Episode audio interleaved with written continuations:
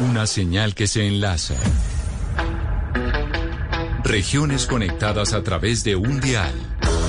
A partir de este momento, Oscar Montes, Ana Cristina Restrepo, Hugo Mario Palomar, Valeria Santos, Gonzalo Lázari y Camila Zuluaga analizan y debaten el tema del día. El tema del día. Colombia está al aire.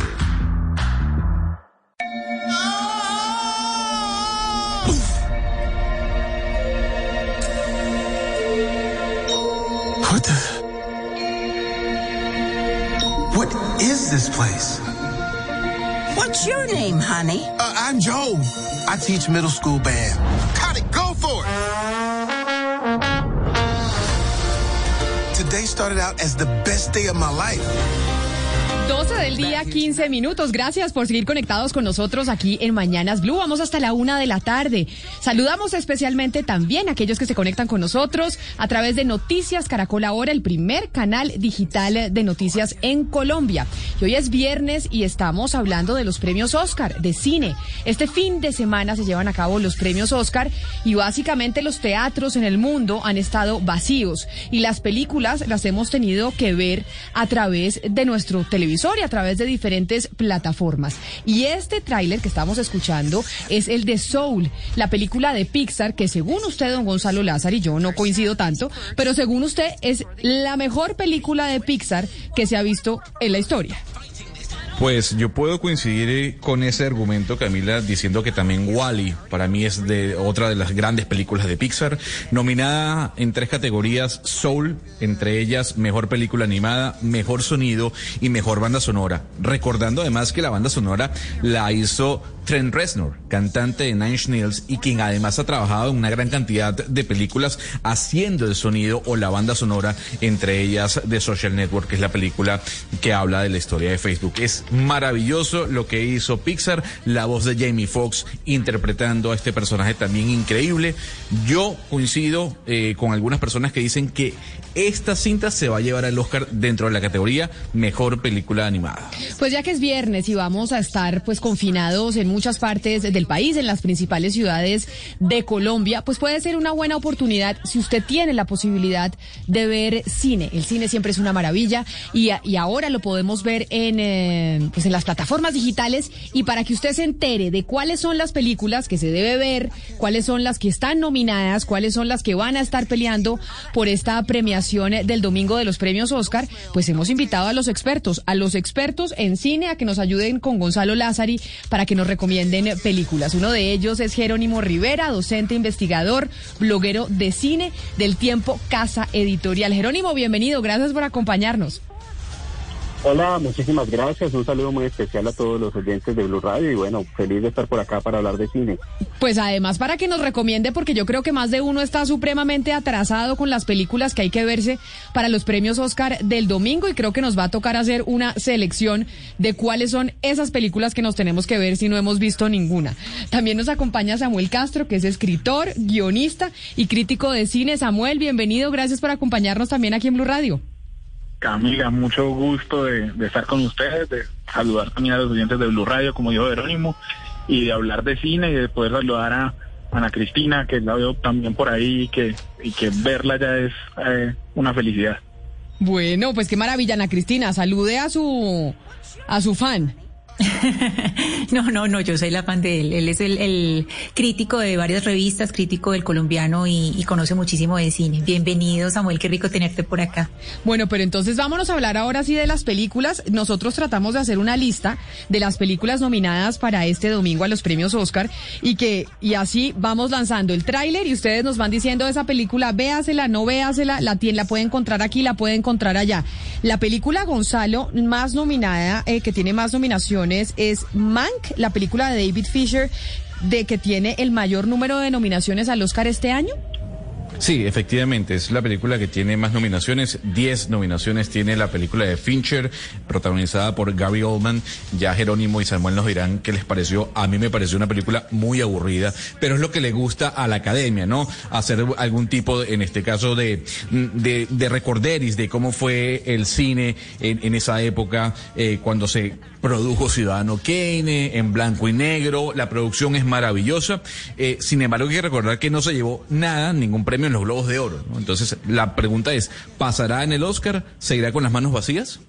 Pues vamos a oír el tráiler precisamente de esa película, la que tiene más nominaciones, Mank, la película de David Fincher.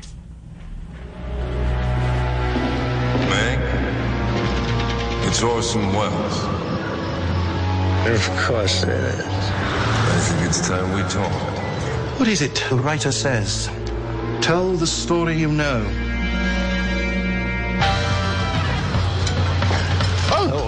Jerónimo, ¿esta película de Mank la podemos ver nosotros aquí en Colombia o todavía no la podemos ver? ¿En qué plataformas está? ¿Y vale la pena que lo hagamos con miras a, la- a los premios de este domingo o no?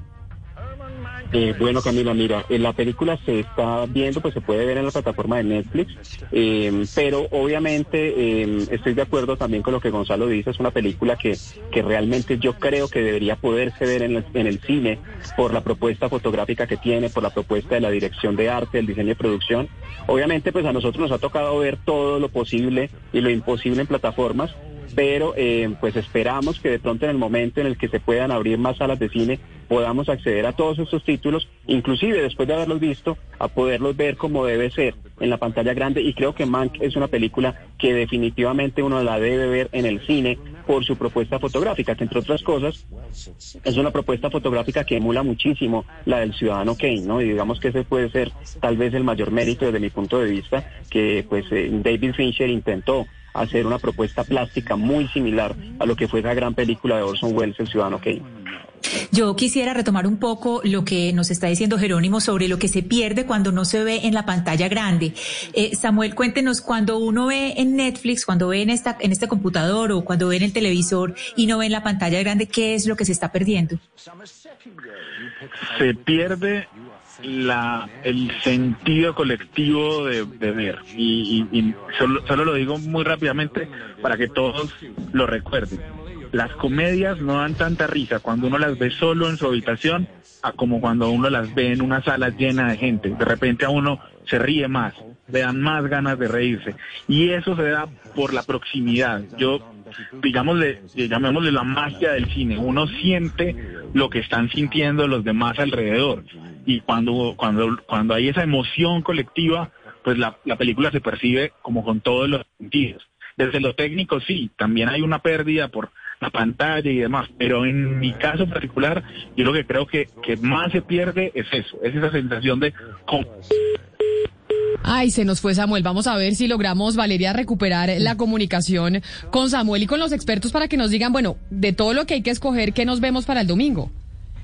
Es que yo quiero volver eh, sobre la película Mank porque a mí hay algo que siempre me ha causado mucha curiosidad y es que usted se mete en los rankings mundiales de cuáles han sido las mejores películas del mundo y pues está el Ciudadano Kane de número uno siempre, o sea, como mejor película en el mundo. Y pues Mank, como nos están contando, yo no la he visto, pues es digamos que una historia sobre cómo se hizo esa película Ciudadano Kane o relacionada con Ciudadano Kane.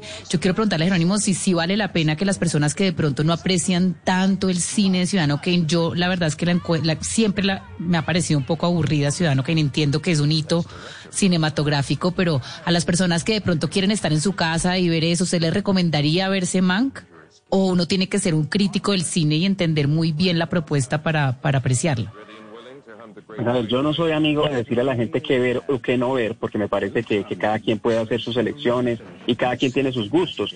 Lo que sí es claro, y es una de las críticas que se le ha hecho a la película, es que está muy cifrada para las personas que ya justamente conocen el Ciudadano Kane, que entre otras cosas, pues para muchos es la mejor película de la historia, pero a pesar de ser la mejor película de la historia, uno puede tener todo el derecho a no gustarle esa buena película, ¿cierto?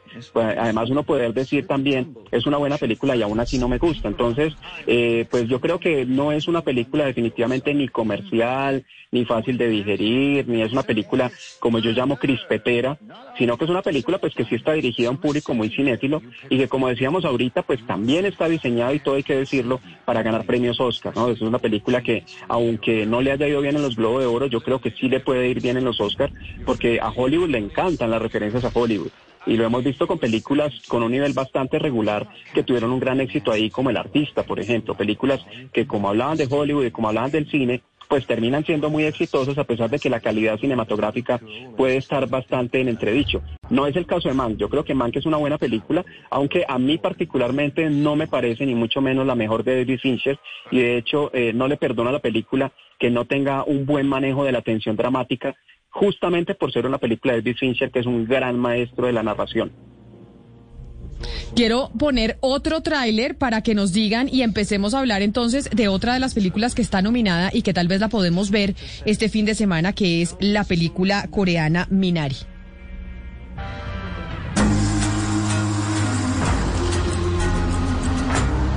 David, look! They're wheels! Wheels? 여기 대체 어디야? 집이지. Esta Gonzalo es de un eh, director coreano estadounidense, es decir, los coreanos que el año pasado se ganaron eh, a mejor película, digamos que el Oscar a mejor película se lo llevó el año pasado una película coreana. ¿Esta en dónde la vemos, Gonzalo? Esa la pueden ver en, por Caminos Verdes, ¿no? Eh, cuando yo hablo de Caminos Verdes es que no está dentro de ninguna plataforma como Netflix, como HBO Max o como en este caso Amazon Prime. Hay que decir, Camila, que esta no es una película coreana, es una película hecha por coreanos dentro de los Estados Unidos. Y gran parte de lo, del debate que se generó en los Globos de Oro es que estaba nominada en la categoría Mejor Película de Lengua Extranjera.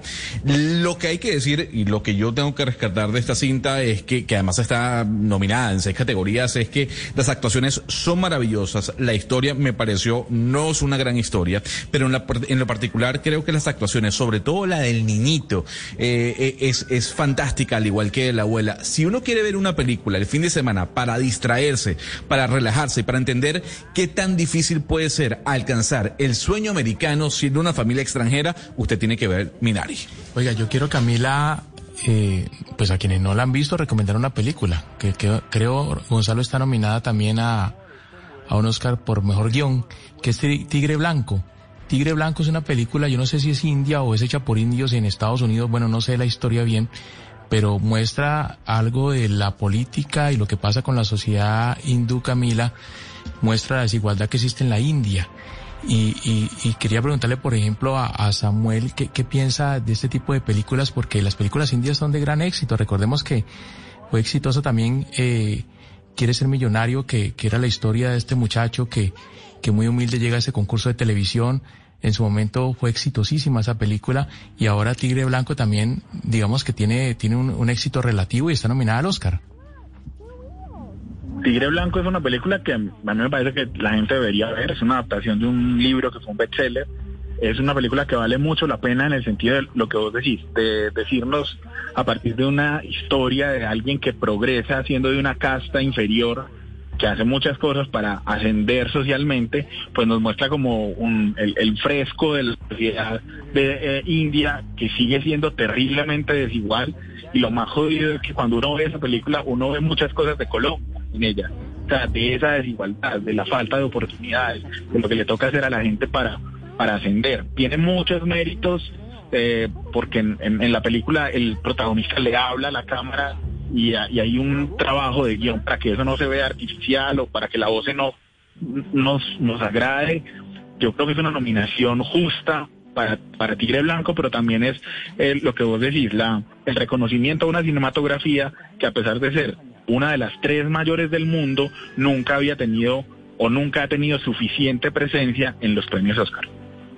Ahora me voy a ir con otra película que yo tengo que confesar, he sido de las que no se ha visto absolutamente nada de lo que está nominado a los premios Oscar y me va a tocar escoger de todas las que estamos hablando y ya ahorita al final ustedes me darán cuáles son las que tengo que verme sí o sí. Y creo que hay una que me han dicho que sí uno se la tiene que ver porque puede llevarse varios premios en esta edición de los Oscar. Una que está en Netflix y se llama Sound of Metal. You sound great. Yeah, right. What? You telling me you weren't feeling it? You were in it. We don't need to. We don't need to put them all out. I know, but we just need to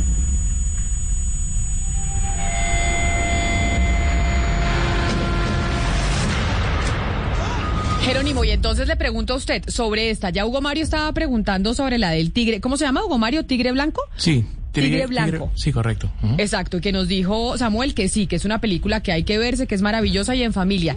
En el caso, Jerónimo, de Sound of Metal, esa es una película que quién se tiene que ver. Pues yo creo que Sound of Metal es una película eh, muy bien lograda. Me parece que es más que una, película, es una experiencia para ser empático frente a, a las dificultades, y en este caso las dificultades auditivas. Tiene un diseño sonoro increíble que nos pone en el lugar de una persona con deficiencias auditivas, de una persona sorda, que se está quedando sorda.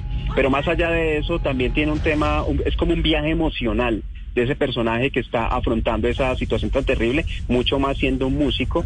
Y a mí me parece una película maravillosa. No puedo decir que sea una película familiar porque no pretende ser una película familiar, pero creo que cualquier cinéfilo podría disfrutar esta película. Además porque la actuación del protagonista de Riz Ahmed y también de, eh, del personaje secundario que está, del actor secundario que está nominado, son maravillosas. O sea, a mí particularmente esta es de las películas que realmente más me ha gustado de esta edición de los premios, porque también una cosa muy importante que quiero decir es que más allá de que una película gane un premio, porque hay muchos eh, elementos involucrados, eh, la calidad no tiene que ver con eso, la calidad tiene que ver con otras con otras características y lo importante de estos premios es que simplemente nos resaltan un conjunto de películas entre otras para que tengamos más opciones para ver, obviamente de acuerdo también a nuestros gustos. Samuel, sin duda alguna que yo coincido con, con lo que dice Jerónimo. Para mí, The Sound of Metal, que está en, en Amazon Prime, para, para la aclaración de los oyentes, eh, es de las mejores películas de esta temporada de premios. Algunos dicen es muy lenta, la historia eh, camina paso a paso, pero sin duda alguna la actuación de Reese hace que uno se quede enganchado con la historia y con toda la trama de la cinta. ¿Crees que es así? ¿Crees que la historia, a pesar de que es lenta, es enganchadora? Pues, A ver, es que ahí, di- digamos, difiero. A mí no, a mí no me gustó tanto como Jerónimo, eh, eh, digamos, y no me gustó tan, y no creo que sea lenta. Que no ese es el problema. Es que yo tengo un- una particular, digamos, prevención con las películas que hablan de una discapacidad, eh, porque, porque termina siendo, con todo el respeto que me merezca Riz Ahmed, pero termina siendo como, como la, la actuación de Al Pacino en Perfume de Mujer. Es decir, ¿por qué estamos admirando a Riz Ahmed? Porque hace de sordo y entonces nos cuenta este drama, sí, pero a mí me parece que, que eh, hay, un, hay cierto grado de compasión en esas películas y a mí personalmente of Metal entiendo el drama, entiendo lo de el baterista que se queda sordo y, lo que eso genera en su vida, pero a mí no me no me tocó y, y, devolviéndome, por ejemplo, a mí, a mí personalmente me parece que, que una una película como como Mank también me gusta más justamente porque es más difícil de de no de ver, pero sí como de apreciar sus distintas cualidades. A mí Somos Metal me parece como la película de cada tres años donde alguien actúa una discapacidad y nos conmueve con eso. Hay, hay asuntos que uno le dicen eso es garantía de calidad y cuando uno va a ir a una película le dicen, por ejemplo, película con Jodie Foster, no, tiene que ser buena porque es con Jodie Foster o con Daniel Day-Lewis y, y digamos, hay dos películas que son con, pues de las que están nominadas, que son con eh, actores y actriz y una actriz muy fuertes, que son Nomadland, que es con Frances, eh, Frances McDormand, que esa mujer pues es un monstruo, y The Father, que es con Anthony Hopkins. Entonces uno diría, esto tiene que ser bueno, porque si es con ellos, eso ya es una marca de calidad. Pues le quisiera preguntar eh, a Jerónimo si eso sí es una marca de calidad, si todavía podemos estar en ese punto donde, donde un actor bueno puede salvar una producción así el resto, y en estos dos casos pertinentes pueden salvar el resto de, de condiciones de la película. Yo no creo que un actor salve una película, ni que una actriz salve una película. Lo que sí es cierto es que hay actores y actrices que son muy selectivos en los proyectos en los que participan. Y eso sí puede darnos una pista de calidad. Es decir, eh, como tú dices, o sea, que hay actores que uno sabe que no se van a poner a hacer cualquier cosa, sino que van a escoger con lupa esos proyectos porque están bien hechos los guiones, porque los directores son, son eh, potentes. Eh, a mí particularmente me parece más interesante ver, por ejemplo, el director, quién es el director de la película, y ahí yo creo que uno tiene mucho más pistas porque hay un estilo, porque hay una forma de narrar, porque hay unas temáticas particulares. Entonces, si, si pudiera recomendarle algo a los cinéfilos es estén más pendientes de los directores de pronto de las películas que a ustedes les gustan, porque muy probablemente van a seguir una línea de otras películas que también les pueden resultar atractivas. Ahorita hablábamos justamente de David Fincher, y entonces cuando uno conoce la filmografía de David Fincher y ve Mank, pues uno entiende ciertas cosas y hay otras cosas que uno dice, "Ah, no, no entiendo por qué es de David Fincher, ¿cierto? Ahora, lo importante ahí también es el tema de los gustos, aprovechando la, polémica ahí con Samuel que no le gustó Sound of Metal. A mí, por ejemplo, Tigre Blanco no me gustó ni cinco. Entonces, eh, una cosa, como decía ahorita, es la calidad de la película y otra cosa es el gusto personal, pues que efectivamente lo tiene cada persona y ahí hay muchos elementos involucrados que tienen que ver con los géneros que uno prefiere, que tiene que ver con las temáticas que uno le gustan, que tiene que ver con, con, ciertos tratamientos narrativos. Entonces, pues también para los cinéfilos, o sea, no tengan miedo que ustedes no les gusta la película que a todo el mundo les gusta, porque pues precisamente es un tema personal. Obviamente, si a usted le gusta no quiere decir que sea buena, o que si no le gusta no quiere decir que sea mala. Pero hay películas que le gustan pues a, a la mayoría de las personas y acá no hemos tenido unanimidad todavía y yo quiero preguntarles por un documental que está nominado que a mí me pareció impresionante y se llama El Agente Topo. Quiero preguntarle, Samuel, si usted se la vio, si usted se lo vio y qué piensa este documental, porque a mí me pareció una obra de arte, me pareció brillante el documental. Yo, yo escribí sobre esa película porque a mí también me pareció brillante el acercamiento de, la directora. Eh, para resumir los oyentes, está, primero, uno, está en Netflix. Dos, la pueden ver ahí y, y se van a acercar a un documental en la que se llama La gente topo porque la directora me mete a un ancianato a un, a un viejo, digamos, a un anciano también, que no tiene los problemas de los que están en el ancianato, es decir, tiene a su familia bien, él está bien de salud, tiene todas sus capacidades intelectuales intactas, con la excusa de que él debe eh, espiar lo que ocurre en el ancianato. Eh, y eso, desde la parte de documental de no alterar la realidad, pues uno podría tener o no eh, sus, sus peros, pero a mí me parece que justamente eso es lo que lo hace un documental único, porque con eso ella logra, eh, digamos que documentales sobre la vejez, sobre lo cruel que es la vejez, hay mucho, pero cuando es un viejo que de pronto ve que hay otros que no están tan bien como él e intenta ayudarlos, eh, eso cambia la perspectiva y el documental, pues, yo no sé, Valeria, pero yo creo que estuve a punto de llorar como tres veces durante la película, más o menos. Yo lloré desde el principio, yo lloré desde el principio hasta el final. Me pareció brillante, me pareció que tiene un humor también ahí adentro delicioso. Me pareció que mm, eh, el señor que lo lleva, yo no sé cómo se llama, pero el señor que lo que lo que, que, que lo contrata para meterlo como topo, como pues, como infiltrado dentro de Ancenato también es brillante. Es, eh, la verdad se lo recomiendo a todos porque a mí me pareció delicioso, espectacular, la verdad. Fíjese, eh, eh, Camila y Valeria, ya que estamos hablando de la gente topo, que no entró en la categoría de mejor película extranjera, sino entró en la categoría de mejor documental, yo quiero poner el tráiler de una cinta de Thomas Wittenberg, que a mí en lo particular, para mí es la favorita o, la que más me gustó dentro de la temporada de premios, se llama Another Round.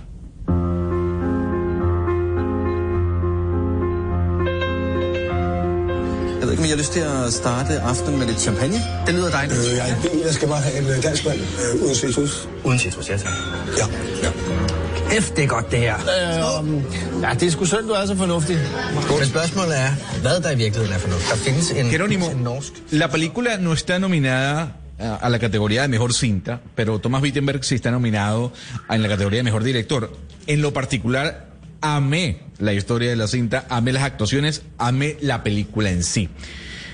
¿Qué opinas de la misma? ¿Crees que se va a llevar el Oscar como mejor película extranjera como ya algunos lo vaticinan?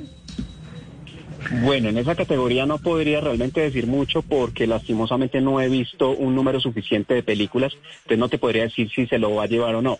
Lo que sí te puedo decir es que tiene todos los méritos, no solamente por la película, sino también por la trayectoria del director. Pues Thomas Wittenberg no es ningún novato, o sea, es un director que, que tiene una trayectoria realmente bastante larga, estuvo asociado al principio con el famoso movimiento del Dogma 95, este movimiento escandinavo de, directores en donde también estuvo Lars von Trier.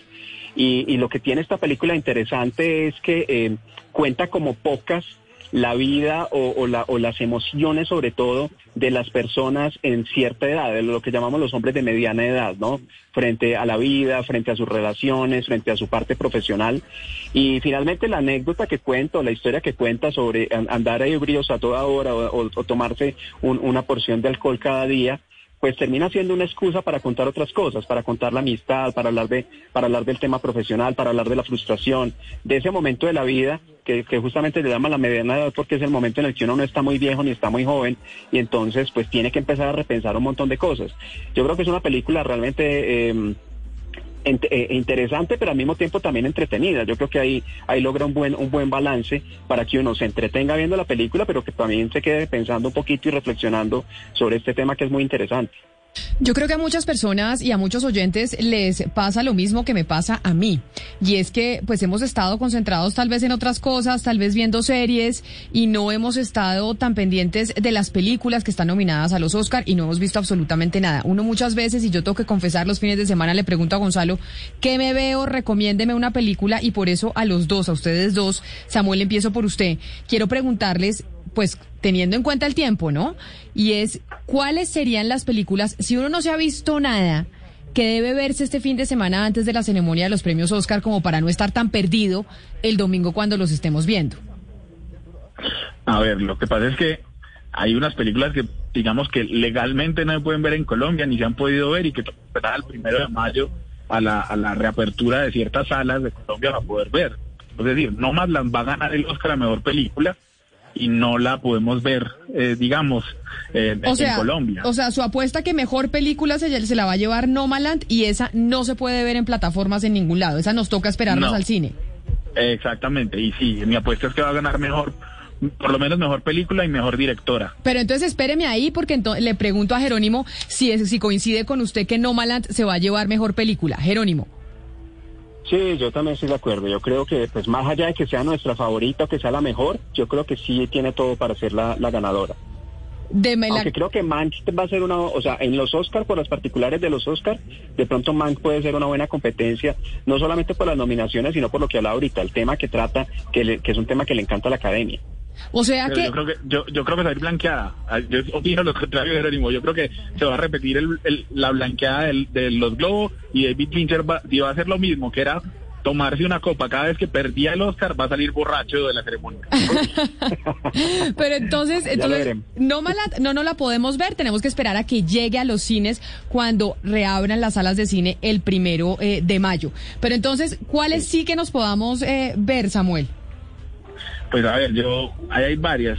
Si si aprovechan, Apple, TV tiene un- una semana gratuita cuando uno lo usa. Yo me metería a Apple TV para ver Wolf Walkers, que junto a Soul me parece la película más bonita en la categoría de animación. Y en Netflix diría que hay que verse porque creo que se va a llevar probablemente el Oscar a Mejor Actor de Reparto, La Madre del Blues. Y Viola Davis puede que gane Mejor Actriz también. Eh, la Madre del Blues es, es, una, es una película sobre todo porque es- se hace, se desarrolla en un espacio muy cerrado, en muy poquitos escenarios. Es una película de actores, es una película de grandes actuaciones. Y a mí me digamos que de las que están ahí yo esa recomendaría porque porque disfrutar eh, actuaciones buenas es, es maravilloso. Y ahí hay un par muy muy buenas Bueno, pero entonces voy a mandar el tráiler de La Madre del Blues de esta película que usted nos recomienda, que entonces ya la voy a anotar, Samuel, me la voy a ver el fin de semana y voy a ver si confío en, en su criterio de, de recomendaciones. Esta es la película que según Samuel uno en Netflix debería verse este fin de semana si no se ha visto nada de lo que está nominado a los premios Oscar. A a a. This would be an empty world without the blues. I try to take that emptiness and fill it up with something.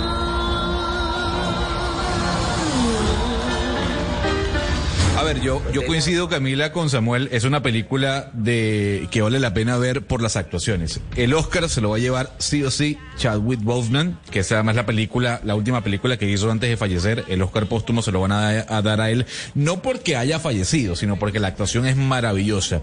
Con respecto a, Viola Davis, como bien decía Samuel, también eh, hace un papelón, un papelazo, por llamarlo así, pero la historia se basa o está eh, eh, escrita en dos escenarios. un estudio de grabación y un backstage. Eso es todo. Y es una película de diálogo, Samuel. O sea, no es la gran película ni divertida, ni, con, eh, ni, ni, ni, ni tampoco tan, tan intensa como tal, sino básicamente es una película lenta basada en diálogos. Samuel. Que, Gonzalo, eh, yo, yo iba a decir que, yo iba a decir que ah, en esto que acabaste de decir de divertido, yo creo que eh, el Oscar no, no va a ser el escenario este año para encontrar diversión, porque yo no sé si no, eh, es un asunto de, de hace varios años. Algo, algo pasa en que estamos confundiendo que las películas eh, eh, importantes o que valen la pena tienen que tratar temas trascendentales o tienen que ser serias. Y entonces hay una ausencia de comedias y de, y de películas un poquito más ligeras en, en, en las elecciones de estos premios y eso a mí me, va, me ha ido molestando cada vez más porque entonces eh, eso aleja a la gente del Oscar. Si no hay nada divertido, pues la gente dice, "Oh, pero es que yo no quiero todo el tiempo pensar en los problemas del mundo, no quiero pensar siempre en, en, los problemas de la sociedad. Y el Oscar se ha ido convirtiendo por, por esta presión de lo políticamente correcto en, en casi en un reflejo de eso, en, en de qué tenemos que hablar. Hay que hablar de migraciones, bueno, entonces una película de migraciones. Hay que hablar de racismo, entonces una película que trata el tema del racismo. Ah, yo, si es de, las que están ahí, digamos, si es de diversión, yo me divertí mucho viendo El juicio de los siete de Chicago, que también está en Netflix. Y me divertí mucho porque es una película muy bien escrita, que tiene humor a pesar del tema que trata y que se va en un suspiro siendo una película de juicio. Yo, si es por divertirnos, esa sería mi recomendación. O sea que usted nos recomienda estas tres. Bueno, Nomaland no la podemos ver, la vemos cuando llegue a los cines. En Apple TV usted nos dice que busquemos Soul, que es la de Pixar, aunque esa está en Disney Plus, ¿no? Y, eh, no, no, no, yo y Wall Apple Walker. TV, Wall Walkers. Exacto, Wall Walkers. Y en Netflix, eh, La Madre del Blues y El Juicio de los Chicago Seven. Exacto. Esas son sus recomendaciones y no nos hemos visto nada. sí, exacto. Entonces ahora le voy a preguntar a Jerónimo, Jerónimo, las suyas. ¿Cuál es la recomendación suya para vernos, para alguien como yo que no se ha visto nada y dijo, bueno, tengo el fin de semana de cuarentena y se vienen los Oscar el domingo, ¿qué nos ponemos a ver? Bueno, me, me encanta esta conversación y, y Samuel es un gran amigo desde hace mucho tiempo, pero hoy no hemos coincidido en ni media, o sea, es- estamos súper bien porque vamos a tener aquí dos posiciones muy distintas. Y a ver Yo, a quién y, y a ver eh, quién nos gusta más, porque uno también con el crítico de, de cine hay unos con los que se identifica y otros que no, unos que uno dice, pero este señor o esta señora recomiendan unas cosas que yo no sé de dónde les parecen buenas. Entonces, Jerónimo, ¿cuáles son las suyas? Exactamente. Tengo que aclarar que a mí sí me gustan esas películas dramáticas que hablan de los temas del mundo y de, y de, y de cosas muy, muy, muy trágicas a veces. Eh, a mí me encantó The Father, que también, pues todavía no entraba a salas, va a llegar también a salas el mismo día de Nomadland, cuando se hablan las salas el, el primero de mayo. Eh, una película maravillosa, o sea, no es divertida, efectivamente no es divertida porque pues no tiene nada de diversión la demencia senil, pero es una actuación impresionante la que hace, la que hace Anthony Hopkins, una película muy, muy recomendada. La otra que podría recomendar también es, es, eh, Una joven prometedora, que, que me parece una película muy bien lograda, una, una manera muy distinta de tratar el tema del, del, del Me Too, del tema de las... Esa de una joven acosos. prometedora, ¿en dónde está? Porque ya sabemos que The Father no la vamos a poder ver porque está en las salas de cine a partir del primero de mayo. Una joven prometedora, ¿en dónde la puede ver la gente? también va a llegar a cines, va a llegar a las salas de cine. Se supone que ya debió haber llegado, pero el, el tema de las cuarentenas retrasó ese estreno. Entonces no sé inclusive si de pronto esta semana misma la, la estrenen o si no la próxima, pero está muy pronto a estrenarse. Aquí la llamaron Hermosa Venganza. Esta sería otra película que yo recomendaría mucho. Pues además que son películas que vamos a poder ver en cines, que es lo ideal realmente. O sea, si usted se anima a ir al cine, yo creo que va a disfrutar estas películas. Vuelvo y lo digo, con esa, con esa claridad que hacía muy, muy, muy, muy enfática Samuel de que no son películas divertidas en el sentido de, de, de vamos a ir a reírnos, no. Eh, ya digamos, eh, a mí, por, eh, hablando ya de cosas divertidas, realmente me, me, me, me gustó muchísimo, la las dos propuestas de Pixar me gustaron mucho este año. Por un lado, Onward, la película Unidos, que está en, en Disney Plus, y por el otro lado, Soul. Me parecen dos propuestas muy distintas de la misma casa productora. Soul más enfocada en los adultos, Onward más enfocada en, lo- en el público familiar con los niños, pero ambas me parecieron tremendamente potentes, no solamente en el guion, sino también en la parte técnica. Entonces, si, si fuera una recomendación ya para un público más amplio, creo que estas dos películas de Pixar están bastante bien. Y la otra película animada, aparte, pues ya creo que las hemos tocado todas, las otras dos están en Netflix, que son Farmageddon y... eh, y la otra película se llama Más allá de la luna, que son películas muy, pues yo Farmageddon no la he visto, pero la de Más allá de la luna pues es una película para ver con los niños y realmente me parece muy bonita y está muy bien hecha también. O sea que esas son sus recomendaciones. Hay dos que no nos vamos a poder ver, las otras sí, que son Soul, Farmageddon, Más allá de la luna. ¿Y cómo se llama la otra que está en Disney Plus? Unidos. Eh, unidos, Unidos, Onward, Unidos. Y en Netflix hay un corto, o sea, porque en Netflix también hay algunos documentales y cortos, hay un corto precioso, durísimo, que se llama eh, Si no los veo, los amo, si no los vuelvo a ver, los amo, que es muy, muy fuerte, pero una animación, pero a mí me pareció precioso, o sea, desde el punto de vista de, de- de lo que cuenta, que es muy duro, y la manera tan, tan linda como lo cuenta. Camila, yo de, to- de todos modos yo creo que se puede medir un poquito el aceite de la crítica de cine que hacen Jerónimo y Samuel y, y yo les quería preguntar porque es que un poco los críticos de cine son como los meteorólogos que uno dice, bueno, les creo, no les creo, llueve o no llueve cuando ellos dicen el año pasado cómo les fue con los pronósticos de las mejores películas. Le quiero preguntar tanto a Jerónimo como a Samuel, ¿cómo les fue? Pues a mí, a mí me fue, me fue muy mal, y me fue muy mal yéndome muy bien. Eso es como los economistas que vaticinan el precio del dólar y les va fatal, pero igual lo seguimos, lo seguimos vez- escuchando.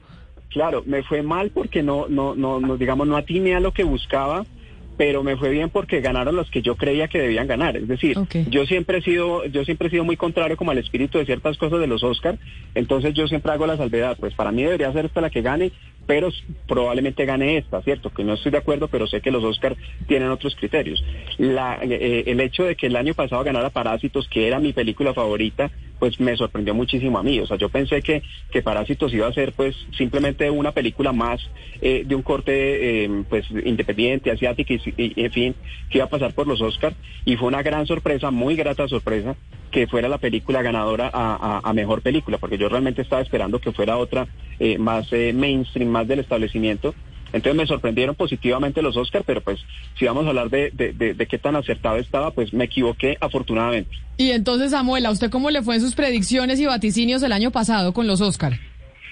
Pues no, yo- a mí estoy, estoy con Jerónimo en eso, pero, creo, pero me fue bien porque yo hago públicamente siempre apuesta de todas las categorías. Entonces, eh, y, y tuiteo durante la ceremonia, creo que quemo dedos ahí, es, es la noche del año en la que más trino, porque, porque pongo las apuestas en público, a ver cómo nos va. Y entonces son 24 categorías y tengo 17 aciertos o 15 aciertos. El, el año que mejor me fue tuve 20 aciertos de 24. Entonces, en- es que es como para los cinéfilos los Oscars es como una tienda de juguetes. Yo me divierto con todo, con quien gane, con quien pierda, con todo. Bueno, pero entonces no vamos a hacer las 24 categorías, pero hagamos las más importantes, las que van hasta el final y uno le toca ahí quedarse con el ojo abierto y que se le va pegando, porque muchas veces se demora eh, la ceremonia. Y hagamos predicciones entre ustedes dos a mejor película, mejor actor, mejor actriz, mejor director y película extranjera. ¿Les parece si vamos con esas apuestas? Obviamente actor de reparto también es importantísimo, canción, todas las, todas las categorías, pero creo que esas son como las, eh, las principales. Entonces, empiezo Jerónimo con usted. ¿Usted cuál dice que va a ser mejor película? Yo creo que mejor película va a ser Nomadland, definitivamente. No Maland, que es la misma que dice usted Jerónimo, que mejor película se, lla- se la va a llevar No Maland. ¿Qué digo yo? ¿Qué, ¿Qué, digo qué yo? dice Samuel, perdón? Sí. O sea, y esa que no, no la vamos a poder ver. Mejor Exacto. actor, ¿quién se va a llevar, quién según usted, Samuel, se va a llevar el premio a mejor actor? Eh, al mejor actor principal va- se lo van a dar a Chadwick Boseman por la madre de Luz. Por la madre del blues. Y usted, eh, Jerónimo, ¿quién dice que se va a llevar a mejor Pues actor? yo creería que el mérito sería para Anthony Hopkins, pero es muy probable que por, por todas las circunstancias que rodean la actuación se lo den a Chadwick Boseman, que además hace un muy buen papel. No, pero tiene que porque ustedes son cinéfilos. Díganme en qué Hopkins. películas. Anthony Hopkins. Anthony Bueno, Hopkins es- Chadwick Boseman, el de, el de la madre del bus, pero no, yo, yo iría por Anthony Hopkins, ¿Y Anthony Hopkins está en qué película?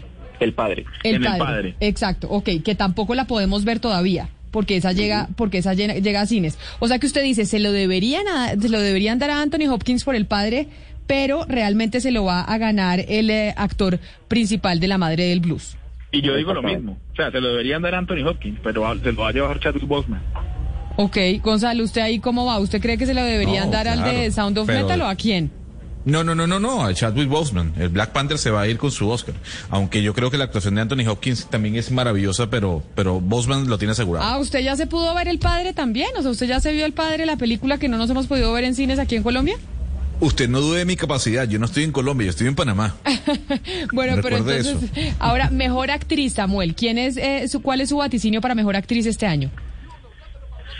Eh, es la categoría más difícil este año, me parece a mí. Eh, de verdad lo digo, porque, porque es que, eh, por ejemplo, Pieces of a Woman, que tiene a Vanessa Kirby, que se puede ver en Netflix, eh, eh, la, hay, una, hay una escena que dura como 20 minutos que es, es tremenda. Y Kerry Mulligan en, en, en Hermosa Venganza o en, en La Joven Prometedora, como dijo Jerónimo, eh, es su mejor actuación. Pero creo, creo que está si tengo que mencionar una sola candidata, creo que se lo va a llevar Viola Davis por la madre del blues.